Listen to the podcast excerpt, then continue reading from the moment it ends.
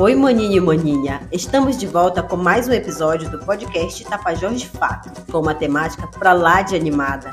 Vamos falar sobre nosso querido carimbó, esse ritmo agitado que é quase impossível ficar parado quando começa a ressoar o barulho do tambor.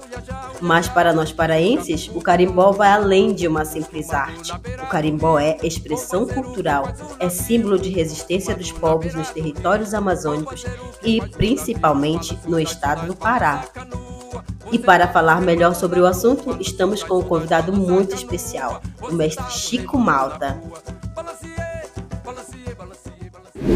Então, mestre Chico Malta, conte para nós um pouco de sua trajetória até se tornar mestre de carimbó. Salve, salve! Sou mestre Chico Malta, mestre griot de tradição oral e mestre do carimbó, poeta, compositor, cantor, pesquisador, escritor e arte educador. Desenvolvo minhas atividades artísticas há mais de 40 anos na região amazônica em mais de 400 comunidades ribeirinhas. Participei de vários eventos locais, nacionais e internacionais, como festivais de poesia, música, teatro, Eco 92 no Aterro do Flamengo, programa TV aberta do Ney Gonçalves Dias na TV Record, gravei videoclipe para o Globo Ecologia e entrevistas para a revista Frutos do Brasil, entre outras participações.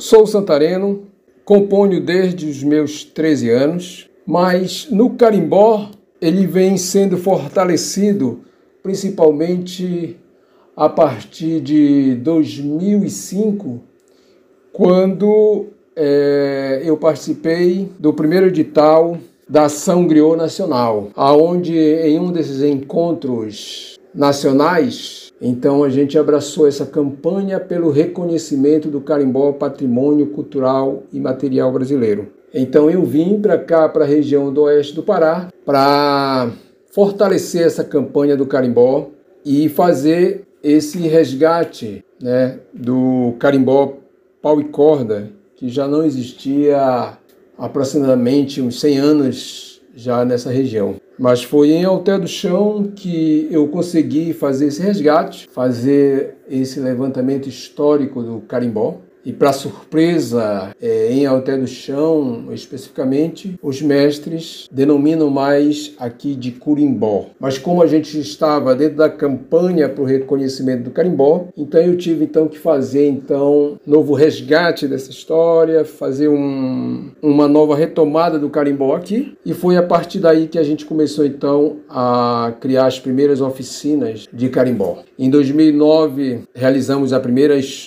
roda de carimbó aqui na minha casa, hoje o centro de referência do carimbó México Malta, onde acontece a Quinta do Mestre e a Sereia.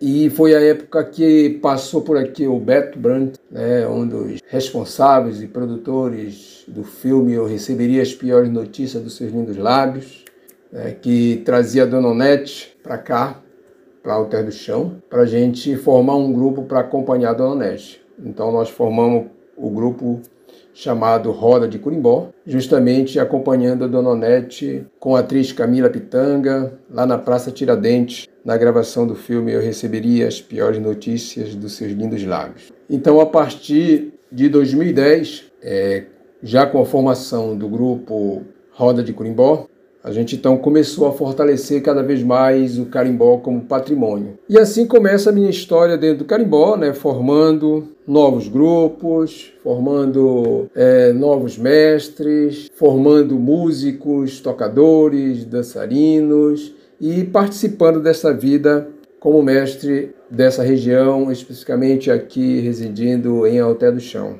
Criei a Quinta do Mestre e a Sereia com apoio é, e participação dos mestres de Alté do Chão. É, formei o grupo Coba Grande de Carimbó, que é meu grupo, e hoje desenvolvo minha atividade de carimbó, realizando às terças-feiras o carimbó terapia e na quinta, justamente juntamente com os outros mestres de carimbó, a gente realiza a quinta do mestre e a sereia. Com o mestre Silvão Galvão, mestre Osmarino Kumaruara, mestre Hermes e mestre Paulinho Barreto. E assim vou seguindo essa minha carreira de carimboleiro, mestre do carimbó, tocando e levando a nossa musicalidade cada vez mais né, para outros lugares além do Pará, né, do Brasil e para o mundo. Saudações, Mestre Chico Malta. Mestre Chico Malta, as letras das músicas do Carimbó, de onde surgem as ideias das letras? A ideia das letras das minhas músicas sempre foram voltadas para exaltação da beleza naturais, né, da nossa Amazônia, do cotidiano do caboclo, é, falar um pouco da vida, né, do amor, da felicidade de ser, ser paraense, ser amazônida, é, sempre trazendo um pouco da importância da preservação e da conservação da nossa natureza, das nossas águas, né, sempre exaltar a vida acima de tudo. E qual a importância do carimbó para a valorização da cultura paraense? O carimbó é super importante para a nossa cultura, pois retrata a nossa identidade, o nosso saber e fazer cultural. Ele transmite nossos sentimentos, pensamentos, nossa vida cotidiana, nossas águas e nossas florestas, nossos rituais, celebrações, alegrias e festas. E aí, tu gosta de dançar carimbó? O nome carimbó deriva do instrumento de percussão indígena chamado curimbó, que na língua tupi quer dizer pauô. O som do tambor marca a sonoridade da dança, que vai além do ritmo animado, de rodopios, coreografias e roupas coloridas.